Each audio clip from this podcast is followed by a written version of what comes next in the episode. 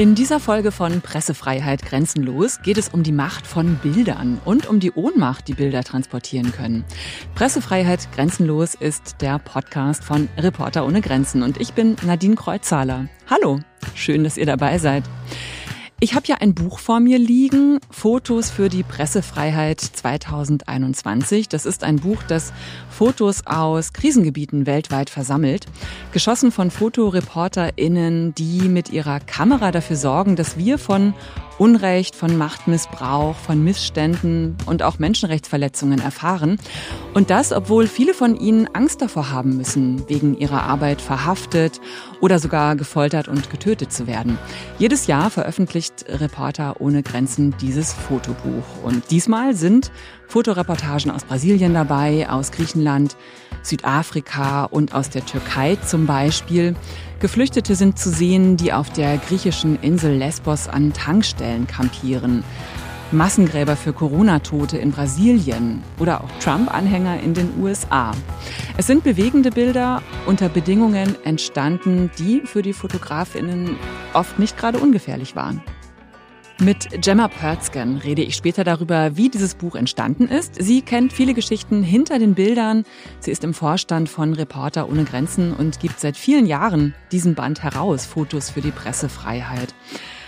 Und ich kann mich noch sehr gut an Bilder erinnern aus Belarus, Bilder von den Massenprotesten, die im letzten Jahr die Nachrichten beherrscht haben. Auch Fotos von diesen Protesten sind hier in diesem Fotobuch zu finden. Auf einem dieser Bilder ist ein Mann zu sehen, in Uniform, bewaffnet, in voller Montur und von hinten umarmt ihn eine Frau im roten Kleid. Sie presst die Augen zu, zeigt ihre Zähne, ja, ob sie lächelt oder eher so verzweifelt ist, das lässt sich nicht ganz genau erkennen. Und sie hält dabei einen Luftballon beim Umarmen vor den Bauch des Uniformierten. Und äh, der lässt es geschehen, weiß nicht so richtig, was ihm da gerade passiert. Dieses Foto stammt aus Belarus und geschossen hat es die Fotografin Violetta Savschitz während der Massenproteste im vergangenen Jahr. Und ich freue mich, dass Violetta jetzt hier bei mir ist. Hallo. Hallo, ich heiße Violetta Savcic. Ich bin aus Belarus nach Berlin gekommen, um Ihnen darüber zu erzählen, was bei uns alles geschieht nach diesen langen Monaten der Proteste. Violetta lebt in Minsk und war eben mit ihrer Kamera dabei, als Zehntausende rund um die Präsidentschaftswahl im letzten Jahr gegen Machthaber Alexander Lukaschenko auf die Straße ging. Seit mehr als 25 Jahren regiert er das Land autoritär und viele Monate gingen die Massendemonstrationen weiter, auch als Spezialkräfte im Auftrag des Präsidenten brutal gegen sie vorgingen. Demonstranten verprügelten und auch wegsperrten. Und die Gefahr ist immer noch groß, jederzeit verhaftet zu werden. Die Arbeitsbedingungen für Medienschaffende haben sich massiv verschlechtert nochmal. Auch ausländische Berichterstatterinnen kommen äh, kaum noch ins Land. Violetta, dieses Foto von der Frau, die mit dem Luftballon in der Hand den Soldaten umarmt. Wie ist das entstanden? Dieses Bild entstand am 14. August, am fünften Tag der Proteste. Und dieses Bild symbolisiert einen emotionalen Höhepunkt. Entstand ist dieses Bild vor dem Regierungsgebäude. Damals an diesem Tag kamen Sicherheitskräfte aus dem Gebäude auf die Protestierenden zu und Protestierende dachten, jetzt fangen sie an, auf Menschen einzuschlagen Sie dachten, es werden wieder Blendgranaten fliegen. Sie dachten, es wird wieder geschossen. Aber die Sicherheitskräfte haben einfach ihre Schutzschilder abgestellt und standen einfach da, den Protestierenden gegenüber. Und in jenem Augenblick flammte die Hoffnung auf, dass sie auf der Seite des Volkes stehen. Und deswegen sind viele Protestierenden auf sie äh, zugegangen, haben ihnen Blumen geschenkt, haben sie umarmt. Und man muss wirklich sagen, dass einige äh, Sicherheitskräfte auch geweint haben. Es war tatsächlich tatsächlich eine emotionale Entladung nach diesen gewaltsamen Tagen der Proteste. Man könnte sagen, dass dieses Bild den Höhepunkt der Emotionen äh, darstellt, die an diesem Tag zu sehen waren. Das klingt wirklich sehr emotional und auch wenn ich das Bild mir angucke, das ist ja schon, äh, berührt mich ja schon sehr.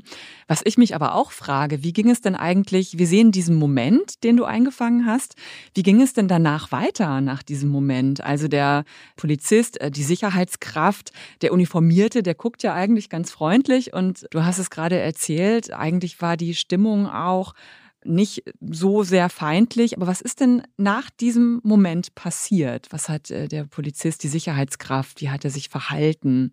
Haben sich vielleicht die Demonstrantin und er auch unterhalten? Was ist passiert?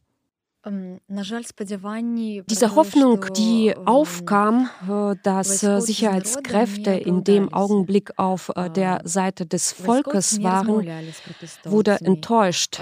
Sicherheitskräfte haben mit niemandem mehr gesprochen.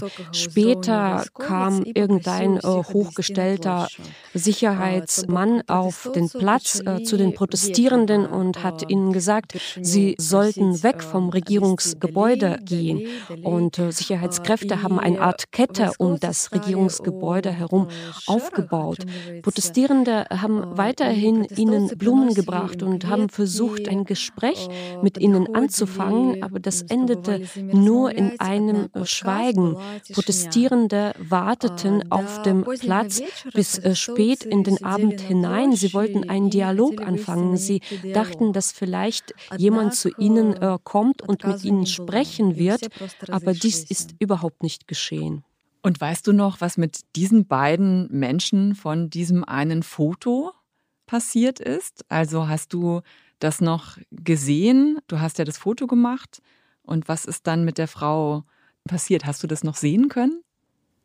Так, я сочила за ёю, ich habe die Frau in der Tat beobachtet. Äh, sie blieb bis spät in den Abend äh, hinein auf dem Platz. Viele Menschen waren auf dem Platz. Sie sprachen miteinander. Sie haben dann Pizza bestellt und sie gegessen. Sie haben Neuigkeiten ausgetauscht. Aber irgendwann, als sie gesehen haben, dass nichts geschehen wird, sind sie nach Hause gegangen. Und man muss sagen, dass an dem Tag keine Verhaftungen mehr waren und es wurde auch keine äh, Menschen zusammengeschlagen. Auf diese Art und Weise kann man sehen, dass es dann doch etwas erfolgreich war.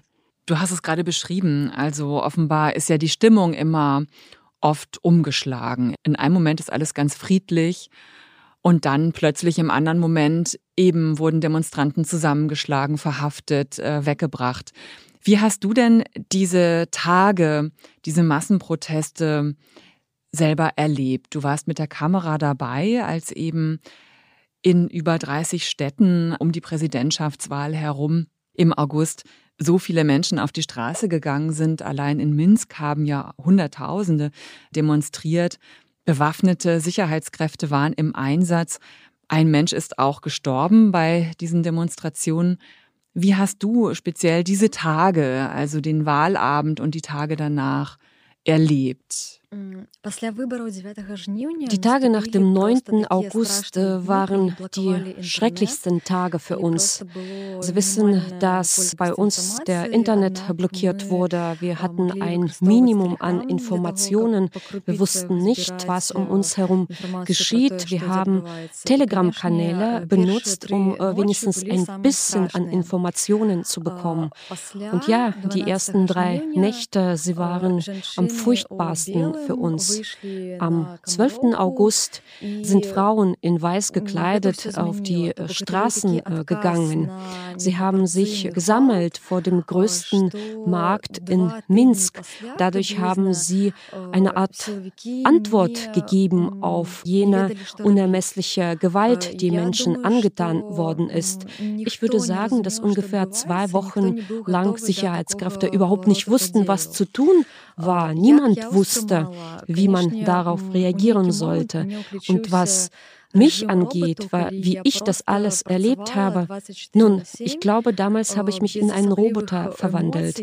Ich arbeitete 24 Stunden, sieben Tage die Woche ohne jegliche Emotionen. Wahrscheinlich stand ich unter Schock. Deswegen versuchte ich alles automatisch zu machen. Ich machte Bilder, ich dokumentierte, aber tatsächlich ohne Emotionen. Ich kann mich sehr gut erinnern, dass ich an jenen Tagen sehr wenig Schlaf hatte. Ich hatte ein paar Stunden pro Tag geschlafen.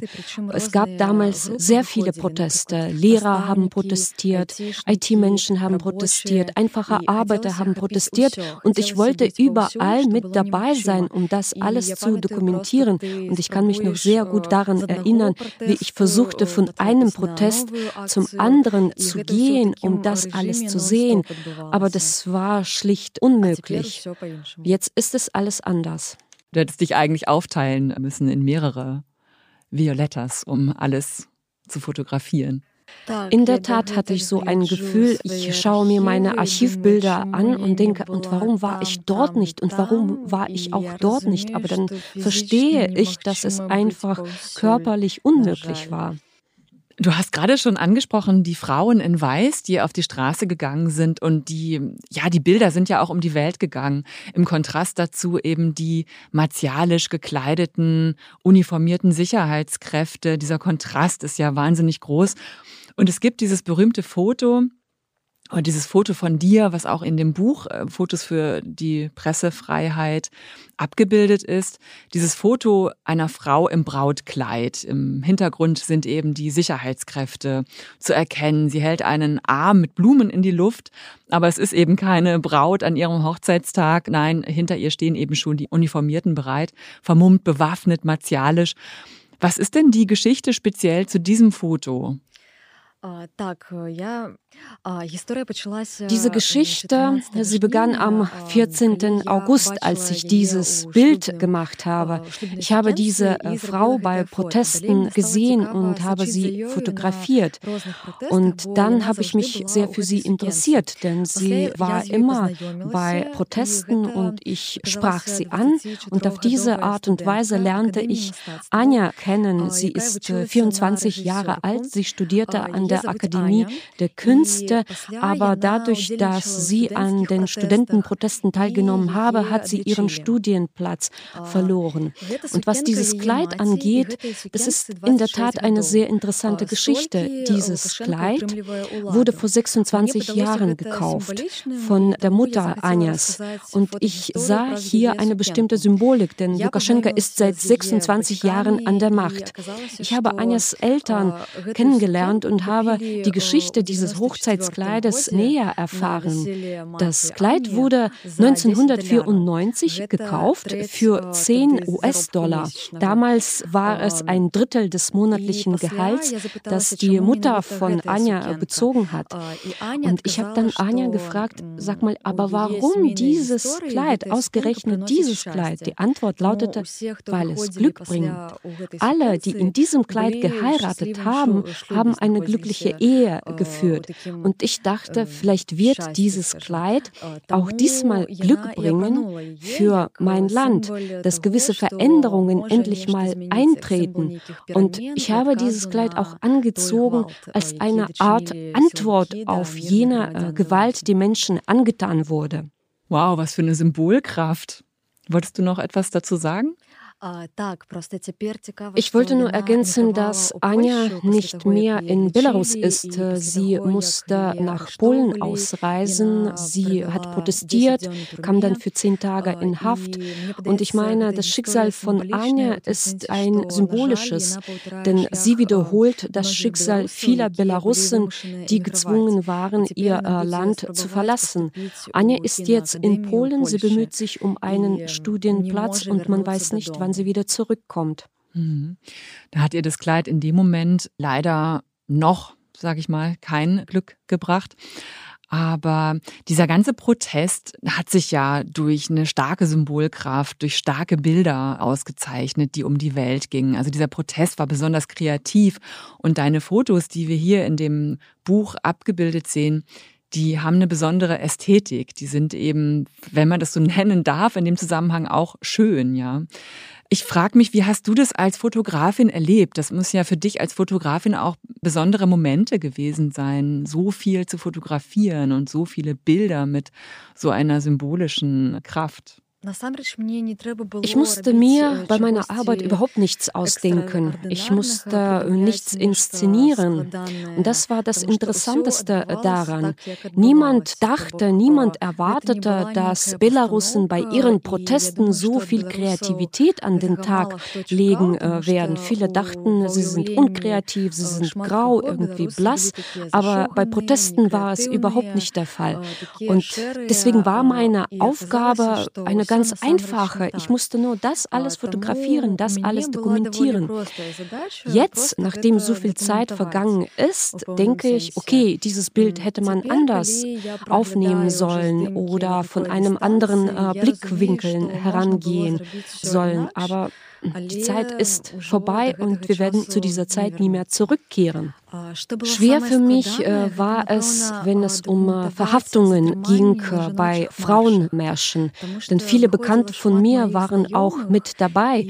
Und in jenen Augenblicken verstand ich, ich kann nicht helfen. Das Einzige, was ich jetzt machen kann, Bilder machen, diese Verbrecher dokumentieren. Es gab unterschiedliche Protestmärsche von Frauen unter unterschiedlichen Namen. Es gab zum Beispiel Protestmärsche unter dem Namen Glitzerprotestmarsch.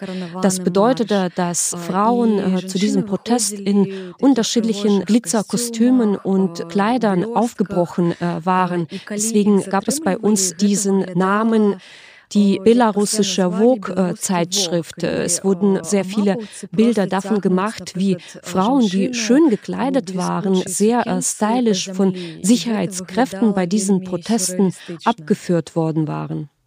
Frauen haben ja sowieso auch den Protest, äh, auch diesen kreativen Protest total geprägt. Also Frauen waren so das Gesicht des Protestes in Belarus, denke ich mir. Und auch viele prominente Aushängeschilder sind ja Frauen. Svetlana Tichanowskaja, äh, Maria Kolesnikova, Veronika Zepkalo sind alles Frauen, die uns auch hier im Gedächtnis geblieben sind. Hat es auch was damit zu tun, dass dieser Protest so besonders kreativ und ästhetisch war? In der Tat sind diese Proteste kreativ, weil viele Frauen äh, daran teilgenommen haben. Sie haben eine große Rolle dabei gespielt. Sie wissen, dass äh, für Frauenproteste es einen Tag gab äh, in der Woche, nämlich Samstag. Am Sonntag sind alle auf die Straßen gegangen, um zu protestieren und samstags waren nur Frauen unterwegs. Und lange Zeit existierte existierte die Meinung, dass äh, Frauen bei Protesten nicht verhaftet und nicht geschlagen werden. Aber sehr bald äh, war es nicht mehr der Fall. Die Frauen wurden genauso wie Männer verhaftet und gefoltert. Und in diesem Sinne kann man sagen, dass hier Belarus die geschlechtliche Gleichberechtigung komplett erreicht hat. Ja, auf eine nicht gerade gute Art. Das dürfen wir ja auch nicht vergessen bei all diesen Bildern und all diesem kreativen Protest, dass eben auch wirklich viele, viele Menschen verhaftet äh, wurden, eingesperrt wurden, auch gefoltert wurden. Auch du wurdest ja zusammen mit einem Kollegen verhaftet. Was hast du erlebt oder wann war das? Warum? Meine Verhaftung fand noch vor den Präsidentschaftswahlen statt. Das war im Juli. Ich war gerade mit einem Freund von mir unterwegs, um zu dokumentieren, wie an jenem Tag alternative Präsidentschaftskandidaten abgelehnt wurden. Es war schon nachmittags, mein Freund und ich sind nach Hause gegangen, unsere Kameras waren bereits eingepackt und in jenem Augenblick äh, spürten wir, wir, dass hinter uns ein Bus angehalten war. Etwa sieben Personen sind dem Bus entstiegen und haben angefangen, uns zu verhaften. Das war neu für uns. So viel Gewalt haben wir noch nie erlebt. Wir waren einfach unvorbereitet darauf.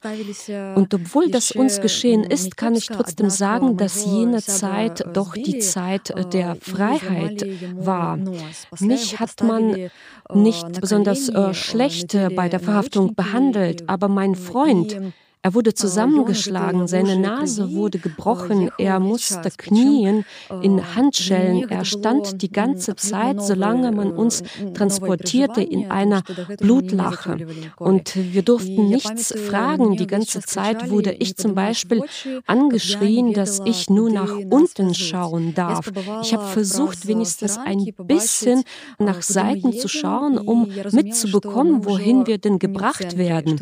Es wurde mir dann klar, dass wir nicht mehr im Stadtzentrum sind, äh, sondern irgendwohin außerhalb der Stadt gebracht werden. Nun gut, man muss wirklich sagen, ich kannte mich damals überhaupt damit nicht aus, äh, wo welche Polizeireviere sich befinden. Als wir das Stadtzentrum verlassen haben, dachte ich, oh Gott, wir werden jetzt in den Wald gebracht und werden dort zusammengeschlagen. Aber wir wurden dann doch auf ein Polizeirevier gebracht, auf dem wir vernommen wurden. Und es war wirklich eine absurde Situation. Es gab keine Logik in diesen Handlungen. Es wurde uns die Frage nicht beantwortet, warum wir dorthin überhaupt gebracht wurden. Ich hatte das Gefühl, dass es hier alles genauso abläuft wie bei Kafka. Es wurden keine Erläuterungen gegeben, es wurde nichts gesagt und das war das Schlimmste. Nach ein paar Stunden äh, sind wir freigekommen ohne jegliche Erklärungen, warum wir überhaupt verhaftet worden waren. Und trotz dieser Erlebnisse kann ich behaupten, dass damals wir noch in der Freiheit lebten. Jetzt ist die Situation eine völlig andere. Diese Erfahrung für mich ist eine sehr starke und ich muss wirklich sagen, dass ich nicht ohne Angst an einem Bus vorbeilaufe, selbst in Berlin nicht.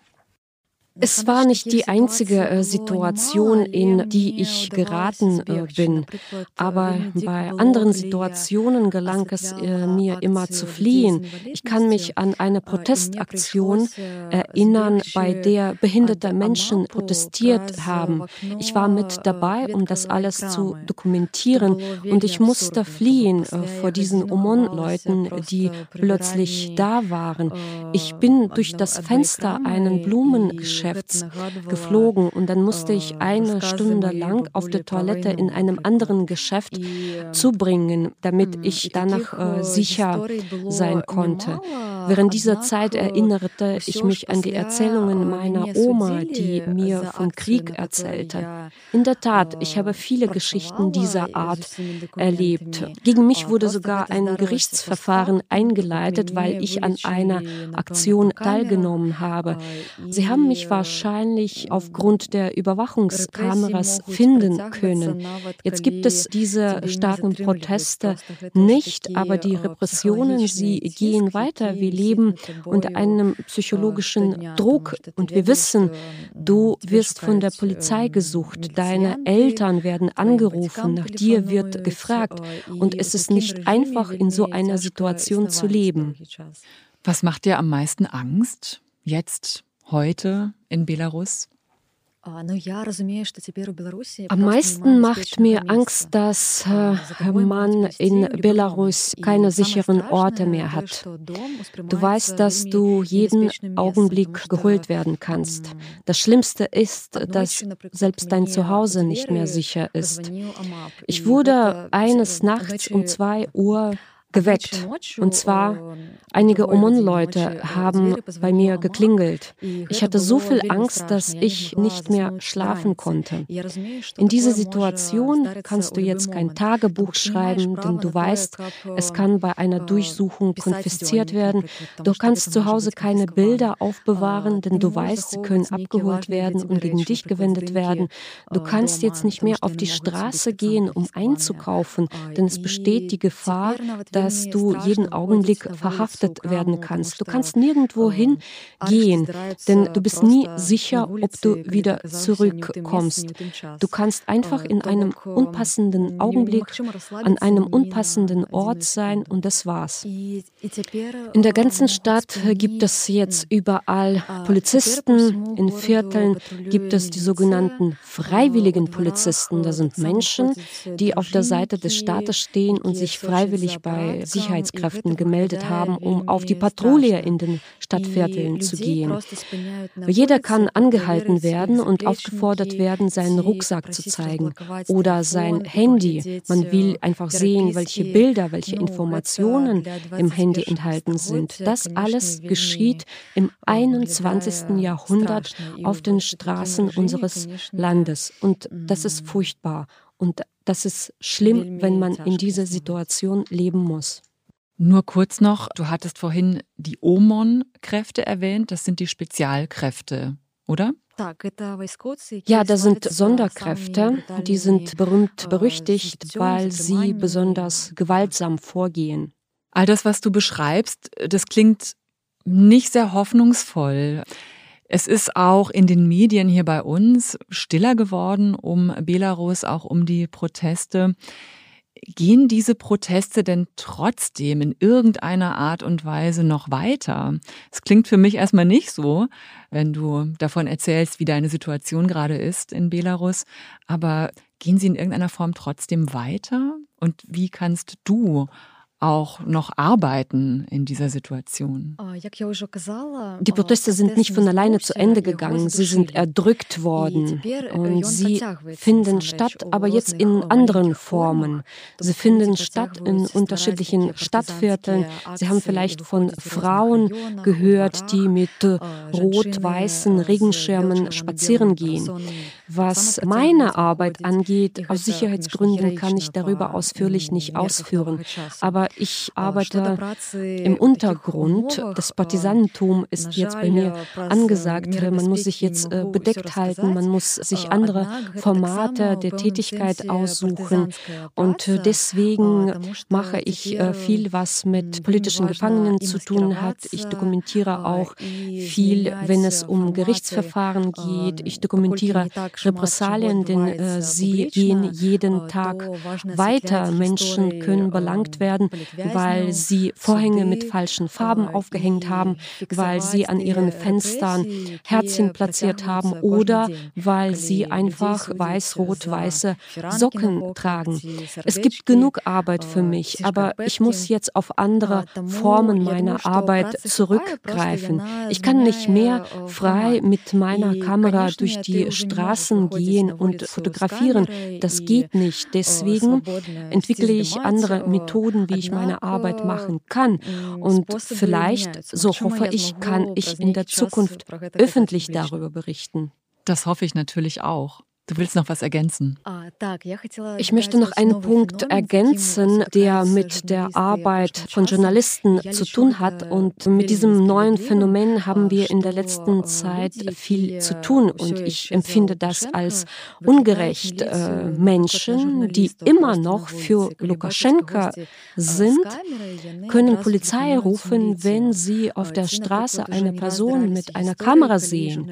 Oder es gab bereits Situationen, in denen Journalisten versuchten, ein Interview durchzuführen und diese gut gesinnten Bürger, wie wir sie nennen, haben die Polizei gerufen und Journalisten wurden abgeführt. Vielen Dank, dass du trotzdem weitermachst, Violetta Safschitz eine der vielen mutigen Bildjournalistinnen, die hier in dem Buch Fotos für die Pressefreiheit von Reporter ohne Grenzen versammelt sind. Können wir denn deine Fotos trotzdem sehen? Also ich glaube, du hast ja während der Proteste Fotos auch in den sozialen Netzwerken äh, geteilt. Wurden sie auch von anderen Medien veröffentlicht und können wir deine Fotos jetzt auch irgendwo noch finden, noch sehen? Meine Bilder kann man in erster Linie in meinem Instagram-Account sehen, aber auch bei anderen Social Media. Und gerade jetzt ist ein Bilderbuch in Arbeit über Frauenproteste. und ich bin auch dran, um eine Internetseite zu entwickeln, auf der alle meine Bilder aus Protesten zu sehen sind. Vielen Dank, dass du weitermachst und uns berichtest über die Situation in Belarus, dass du so viel Mut hast. Ich wünsche dir weiter viel Glück und viel Erfolg dabei und vor allem alles Gute für die Zukunft. Danke, Violetta. Vielen Dank an Sie. Ja, wir haben gerade Violettas beeindruckende Geschichte kennengelernt und haben über ihre Fotos gesprochen. In dem Band Fotos für die Pressefreiheit 2021, da sind noch viele beeindruckende Geschichten mehr und auch beeindruckende Fotos mehr abgedruckt aus der Türkei, aus den USA, aus einem Township in Südafrika, aus Brasilien. Und die Chefredakteurin dieses Fotobandes, Gemma Pörtzgen, ist jetzt bei mir. Hallo Gemma. Hallo, grüß dich. Nicht nur Chefredakteurin dieses Fotobuchs, das Reporter ohne Grenzen jedes Jahr herausgibt, sondern auch im Vorstand von Reporter ohne Grenzen und eben freie Journalistin in Berlin mit Schwerpunkt Osteuropa. Gemma, du hast den Text auch über Violetta geschrieben. Es sind eben nicht nur die Fotos abgebildet, sondern zu jedem Fotografen, jeder Fotografin gibt es auch Essays, Texte, die die Arbeit und eben die Personen vorstellen. Du hast den Text über Violetta geschrieben und dich dafür mit ihr unterhalten. Wie habt ihr euch denn zum Gespräch getroffen? Ich nehme an, das musste digital stattfinden. Und was hat dich danach am meisten beschäftigt? Also wir haben uns über Skype verabredet und haben tatsächlich irgendwie fast zwei Stunden miteinander gesprochen. Irgendwie in dem Fall Russisch, also weil sie Russisch spricht, ich auch. Und wir uns irgendwie gleich gut verstanden haben, haben wir eigentlich sehr offen gesprochen. Und mich hat sehr beeindruckt, weil ich sehr viel älter bin. Sie ist ja erst 29 Jahre alt und eine wirklich sehr kluge, nachdenkliche junge Frau, die eben wirklich sich auch sehr stark verstanden hat als Zeitzeugin dieses historischen Geschehens in ihrem Land. Und mich hat das wirklich sehr tiefgreifend beeindruckt. Ja, das hat mich auch beeindruckt, gerade im Gespräch. Ist eben auch eine sehr reflektierte, kluge Frau. Die Situation in Belarus, die ist ja nach den Massenprotesten noch schlechter geworden für Medienschaffende im Land. Violetta hat es auch gerade erzählt. Auch ausländische Berichterstatterinnen kommen aber auch gar nicht mehr so einfach rein oder vielleicht auch gar nicht mehr. Wie dramatisch ist die Situation in dem Land? Was bekommst du mit? In Belarus ist tatsächlich es eine schlimme Situation inzwischen. Also wir haben ja im Sommer diese Proteste erlebt, die so lebendig und farbig waren und wo viele Menschen sehr mutig auf die Straße gegangen sind. Das hat eben dazu geführt, dass sehr viele heute im Gefängnis sitzen. Wir haben also sehr hohe Zahlen von politischen Gefangenen und das mitten in Europa. Was die Journalisten angeht, hatten wir über 400 Festnahmen, die dann meistens vorübergehend waren, aber es sitzen eben nach wie vor elf Journalisten in Haft in Belarus. Und es ist auch so, dass die unabhängigen Medien, die uns ja zum Teil diese Bilder auch in die Welt getragen haben, wenn du so willst, die sind auch immer größeren Einschränkungen unterworfen und stehen sehr stark unter Druck. Insofern ist die Situation heute wirklich eine sehr repressive. Mhm. Wie können wir da helfen eigentlich? Also wie ist es möglich, mit diesen Menschen auch in Kontakt zu treten? Das ist ja alles sehr repressiv. Also als Journalisten sollte man sich wahrscheinlich weiter bemühen, in das Land reinzukommen. Also es gab kürzlich einen ARD-Reporter, der offenbar eine Akkreditierung bekommen hat und von dort berichtet hat. Ich finde solche Berichte umso wertvoller. Das sollte man weiter versuchen. Es ist tatsächlich so, dass es immer schwieriger wird, ins Land zu kommen, weil natürlich die Pandemie in vielen Ländern dieser Welt dazu führt, dass man die Einreisebestimmungen verschärft, im Hygieneregeln gelten, man irgendwie getestet sein muss oder sogar geimpft. Aber das dient in solchen Regimen wie Belarus natürlich auch dazu, unwillkommene Beobachter abzuhalten. Und da muss man einfach, glaube ich, als Journalist sich weiter bemühen und was jetzt Leute angeht, die einfach nicht Journalisten sind, sondern ganz normale Bürger und Bürgerinnen hier in Deutschland, ich glaube, wir sollten uns weiter interessieren für das, was in Belarus passiert. Denn es war lange ein weißer Fleck auf der Landkarte. Viele haben gar nichts damit verbunden. Und ich bin eigentlich ganz froh, dass immer mehr Interesse da ist für das Land. Du sprichst gerade schon die Pandemie an, die Corona-Pandemie. Sie ist auch ein Thema, das sich durch das diesjährige Fotobuch zieht. Wie sehr hat denn die Corona-Pandemie die Presse oder die Fotos für die Pressefreiheit, die hier versammelt sind, die Auswahl bestimmt? Also wir fangen immer im Sommer ähm, sozusagen 2020 an, uns erste Gedanken zu machen. Und da hatten wir tatsächlich Sorge, wie das überhaupt aussehen wird. Wie viele Fotos werden wir haben aufgrund der großen Reisebeschränkungen, die, in denen ja auch viele Fotografen und Fotografinnen unterliegen. Und waren dann doch sehr überrascht, dass wir sehr viele, sehr interessante Bilder natürlich bekommen haben und hatten dann eher das Problem, dass wir jetzt auch kein reines Corona-Buch machen wollten und dann doch uns sehr beschränkt haben auf einige wenige oder sagen wir mal so wirklich zwei Schwerpunktgeschichten eigentlich aus Brasilien und Südafrika, wo Corona tatsächlich im Mittelpunkt steht und sonst eben bewusst auch andere Themen behandelt haben. Und ich glaube, das ist auch gut so. Also unser Titelbild ist halt sehr bewusst gewählt. Es ist ein Bild aus Wuhan. Es zeigt fast militärisch gedrilltes Krankenhauspersonal in weißen Kitteln mit Maske und türkisen Schutzhauben, die den Arm zur Faust sozusagen ballen und wirklich, äh, er findet dieses Militärische tatsächlich so vermitteln und diesen Drill, den man mit diesem Land ja auch verbindet. Das Titelbild haben wir wirklich sehr bewusst gewählt weil es der Ursprung natürlich dieser ganzen Pandemie in Wuhan in China liegt und auch der Umgang dort mit Informationen eben ganz erschreckend war. Der Name des Fotografen oder der Fotografin ist bewusst nicht genannt zu diesem Bild, weil es wohl einfach zu gefährlich wäre, das zu tun. Wie ist denn dieses Bild überhaupt zu euch gekommen? Welche Geschichte steckt hinter diesem Bild? Also wir haben im Titelbild gesucht, was gut passt. Und das war ein Angebot einer der großen Fotoagenturen. Und da es keinen Namen trug, haben wir nachgefragt. Und das Bild ist anonym. Und das schien uns eigentlich dann gerade passend, weil China natürlich ein Land ist, das so ähm, repressiv ist, dass eben viele, auch Whistleblower oder Blogger oder Journalisten, die äh, dort arbeiten, das oft ja nur im Verborgenen tun können. Und insofern fanden wir es geradezu sinnbildlich, dass wir ein Bild haben von einem Fotografen oder einer Fotografin, deren Namen wir noch nicht mal nennen können. Mhm. Was macht Corona eigentlich mit unserem Blick auf die Welt? Also meine Befürchtung ist, dass er tatsächlich viel kleiner geworden ist. Wir sind ja sehr mit uns befasst. Viele sind im Homeoffice oder eben auch einfach sorgen sich um ihre Nächsten also ich erlebe das selber in Berlin. Ich wohne in Charlottenburg. Ich bin kaum über meinen Kiez hinausgekommen, seit anderthalb Jahren nicht mehr geflogen.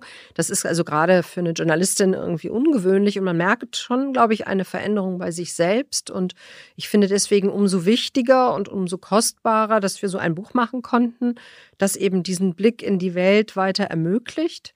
Da ist es auch so, dass die Fotografen, mit denen wir arbeiten, überwiegend Kollegen und Kolleginnen sind, die aus diesen Ländern kommen. Das war immer schon so ein bewusster Schwerpunkt von uns.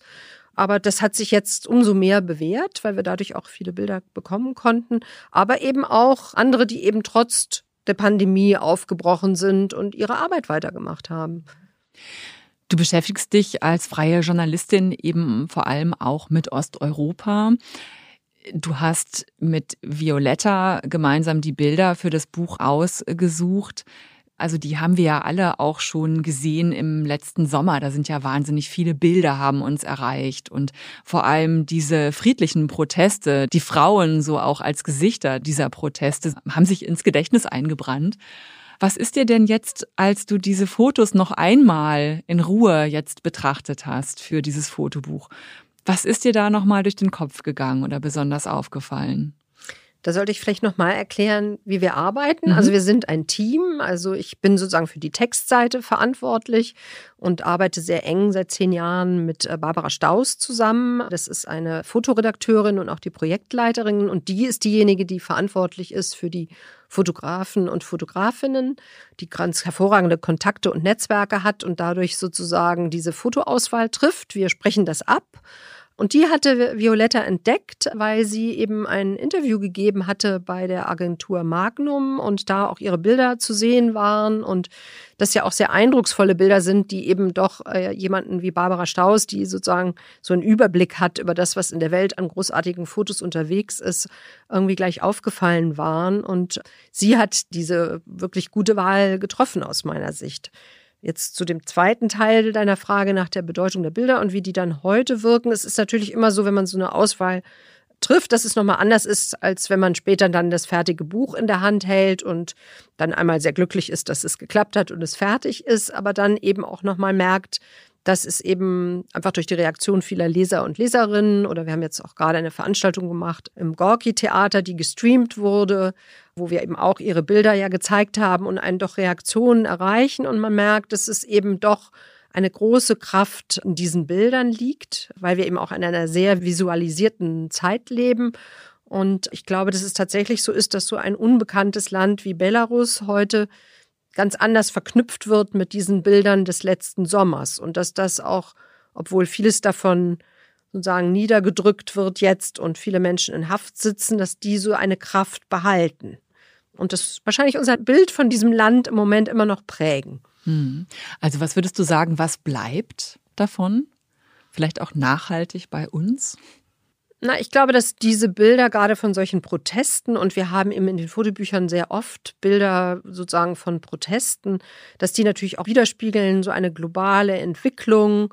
Es waren ja sozusagen in Belarus Proteste. Wir kennen solche verwandten Fotos ja aus vielen anderen Ländern der Welt und man sieht einfach, dass wir in einer Zeit leben, in der bestimmte Regime immer noch glauben, Menschen unterdrücken zu wollen und es eben aber doch eine Generation, also gerade auch eine junge Generation gibt von Menschen, die sich sehr global auch vernetzen und die dem widerstehen und mit viel Mut auf die Straße gehen und wo ich immer stärker das Gefühl habe, das wird sich nicht stoppen lassen. So und ich glaube, dass viele dieser Bilder, die wir auch abbilden, vielleicht etwas von dieser Kraft vermitteln. Mhm.